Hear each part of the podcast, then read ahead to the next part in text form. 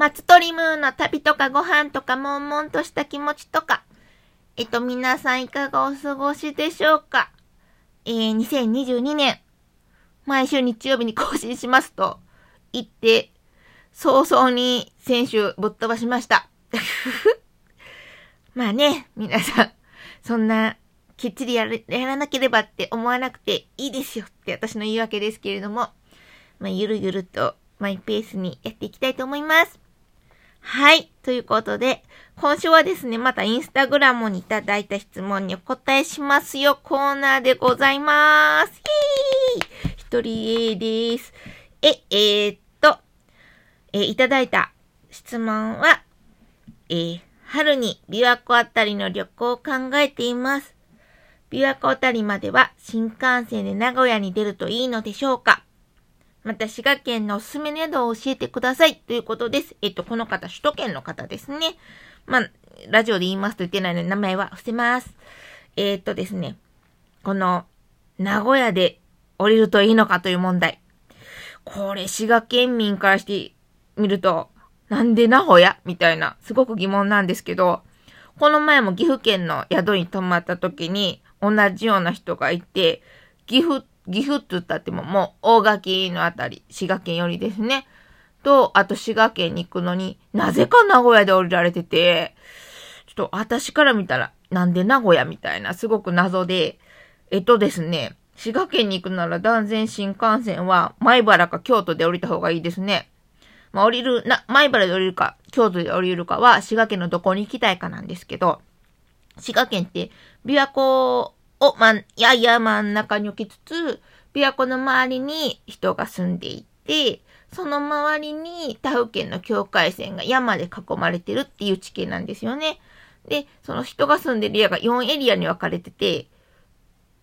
湖南、湖東、湖北、湖西の4つに分かれてるんですね。えっと、湖南エリアっていうのが、だいたい大津市とか、えー、草津市、森山市、安市、大見八幡市、えー、あと、そうですね、私の出身の湖南市、その隣の高架市、あたりが湖南エリア。で、古東エリアっていうのが、えー、大見八幡も古東かな？あ、違う、大見八幡湖南だ。あ、どっちだろう？あ、違う違う。え、うん、多分、大見八幡古東かな？大見八幡、東近江市、えー、彦根、多賀町あたりがこと。で、えー、っと、その上の、米原、長浜、米原市長浜市あたりが、湖北エリアですね。で、琵琶湖を挟んで逆側の高島市あたりが湖西エリアになります。なので、えー、っと、米原駅で降りる場合は、湖北エリアの米原市、長浜市に行く場合は、こう、降りた方がいいですし、え、古東エリアも、彦根市、大見、八幡市、あと米原市から大見鉄道に乗る場合、大見八幡から大見鉄道に乗る場合は、米原で降りた方がいいですね。新幹線の。ほいで、えっ、ー、と、湖南エリア、えー、草津市とか大津市とか、湖南市、甲賀市、森山市、安市に行きたい場合と、あと、湖西エリアの高島市あたりに行きたい場合は断然京都で降りた方がいいですね。えー、断然京都の方が新幹線めっちゃ止まりますし、湖西の方は京都から湖西線が出てるので、断然京都に降りて個性線になった方がいいですし、あと荷物がですね、ロッカーに、駅のコインロッカーに置きたい場合は、京都駅の方が断然ロッカー多くって、えー、今、海外の方がコロナでおられないので、もあの、ロッカーが足りないってことはなくって、余ってるので、いつの時間帯でも置けますね。で、な、前原駅のコインロッカーちょっとしかないので、もし前原駅で降りてコインロッカーに荷物を置きたいっていう場合は、えっ、ー、とですね、首都圏から行く場合は、6、7、8時半までぐらいの出発の新幹線に乗るといいかなと思います。で、前原で降りる場合、前原は、えー、光と小玉が1時間に1本ずつ止まるので、まあ、のんびり行くなら、もう首都圏から小玉光そのまま前原経由するやつを乗っちゃうか、時間短縮ちょっとでもしたい場合だったら、名古屋までのぞみに乗って、名古屋から光か小玉に乗り換える方がいいと思います。はい。で、お次の質問、滋賀でおすすめの宿を教えてください。ということで、えー、私の前ちょっとゲストハウスとかそういう系統になるんですけれども、4つ紹介したいと思います。えっ、ー、と、まず1つ目は、イロリーナさん。えー、これはですね、滋賀県の南の方にある滋賀楽町にあります。甲賀市の滋賀楽町ですね。えー、数年前の朝ドラでスカーレットっていうのがあったと思うんですけど、あの、陶芸のね、あれの町の陶芸の町、滋賀楽町にある宿です。えっ、ー、と、ゲストハウスにちっと、に通ってるんですけれども、結構、グループごとに個室にしてくださる宿で、で、えっ、ー、と、ここね、信楽高原鉄道に JR の木深駅から乗って一駅目なんですけど、無人駅で、その駅から森の中を5分ぐらい歩くんですよね。もうなんかトトロの、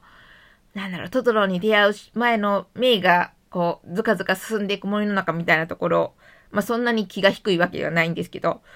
もう街灯も全くないので、行くなら、日没前に行くことをお勧めします。で、行く途中にちっちゃい小川とかあって、雨がめっちゃ降った次の日はそこ結構 ちょっと歩くの大変みたいな感じになって、あまりにも渡れなかったら、まあ、宿に電話したら、なんとかしてくれるかなって思います。で、そこのイロリーナはですね、宿主の宮田さんっていう女性の方なんですけど、元小学校の先生で、すっごいお料理が上手で、地元の野菜と地元の鳥屋さんで、すごい丁寧に育てた鳥、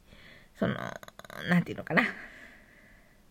えー、食材、餌もちゃんとしたのを考えて、飼育環境も考えた鳥を売ってらっしゃる鳥屋さんの鶏肉を使ったりされてて、で、宮田さんは、宿主の宮田さんは、あの、しがらき焼きの作家さんも知り合いに多いので、その素敵なお料理を素敵なしがらき焼の器に持って出してくださるんで、もうそれがなんかもうね、素晴らしい。もう、うん、いいですね。しかも森の中に新築の一戸建てがポツンとあって、もう何ですかね、魔女の宅急便の、なんだっけ、あの、キキが森の中へ出会う、ウラ、ウラ、ウラヌスなんだっけ、ヤハルじゃないか、画家の人。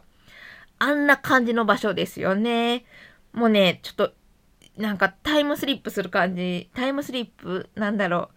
現実からちょっと離れるのにすごくいい感じの宿です。はい。で、二つ目はですね、ココっていう、湖に心って書いてココって読む民泊ですね。これは、えっと、琵琶湖の、琵琶湖に浮かんでる友人離島、沖島にあります。えっと、淡水湖に浮かぶ友人島っていうのは世界でも珍しくって、日本では唯一、その沖島だけなんですけれども、ちょうどこの方、えっと、春に琵琶湖あたり行くっておっしゃってるんで、春の沖島はいいですよって私まだ 行ったことないんですけど、私ね、夏、秋、冬は沖島に行ったことあるんですけど、春まだないんですよ。春の桜の時期、もう絶対行きたい私も思ってて、あの、なんだろう、あの、海水に浮かぶ島って、海水には塩なので、植物は海水の近くにそんな垂れて咲かないんですけど、沖島は琵琶湖という淡水湖なので、塩害がないので、桜がすごく、こう、トンネルのように垂れて、水辺ギリギリまで桜が垂れてて、その桜のトンネルを歩きつつ、左にはキラキラ光る琵琶湖の湖面があって、その湖面の向こうには、まだ桜の季節やったの。向こう、琵琶湖の向こうに見える平山系に雪がうっすら積もってるんですよね。それを見ながら歩くっていうね、いやー行ってみたいと私も思いながら、なかなか桜のタイミングと合わないんですけど、もし桜のタイミングと合うようならぜひ行ってください。で、沖島のこのココさん、素泊まりになるんですけれども、沖島に水の生産っていうカフェがあるので、えっ、ー、と、お願い、前もってお願いしとくと、晩ご飯も朝ご飯もお願いできるので、行くときはぜひ水の生産にも声かけてみるといいと思います。はい。えっと、三つ目は、個性エリアの大見舞子駅のところにあります J ホッパーズ琵琶湖ゲストハウスさんですね。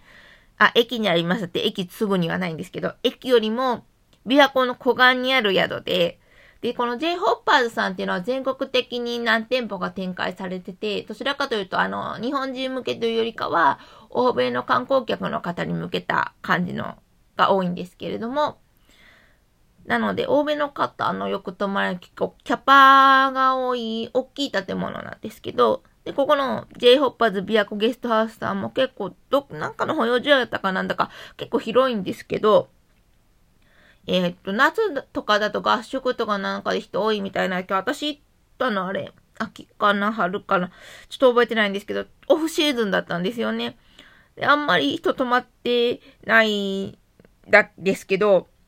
なんか湯船食べていいですよ とか言われて、しかもその湯船のお湯水とか、あと水道から出る水全部あの、そこの地下水の水ですって言われて、ちょっと同じ滋賀県民としても超びっくりして、すごいそのあたり水は綺麗で、すっごい水気にする人とかはいいですね。あと、朝、朝日が琵琶湖の向こうから登ってくるの部屋の窓から見れるっていうのもすごいジェホーバーのいいところですね。あと、滋賀県の彦根市にゲストハウスムガさんっていう宿が、ゲストハウスがあって、これは築100年の古民家が普通の住宅地の間にポコってあるので、それがよくこんなとこ見つけたなぁと思うぐらいなんですけれども、あ、時間がないえっと、ぜひ行ってみてください。お相手はイラストエッセイストのマストリムーでした。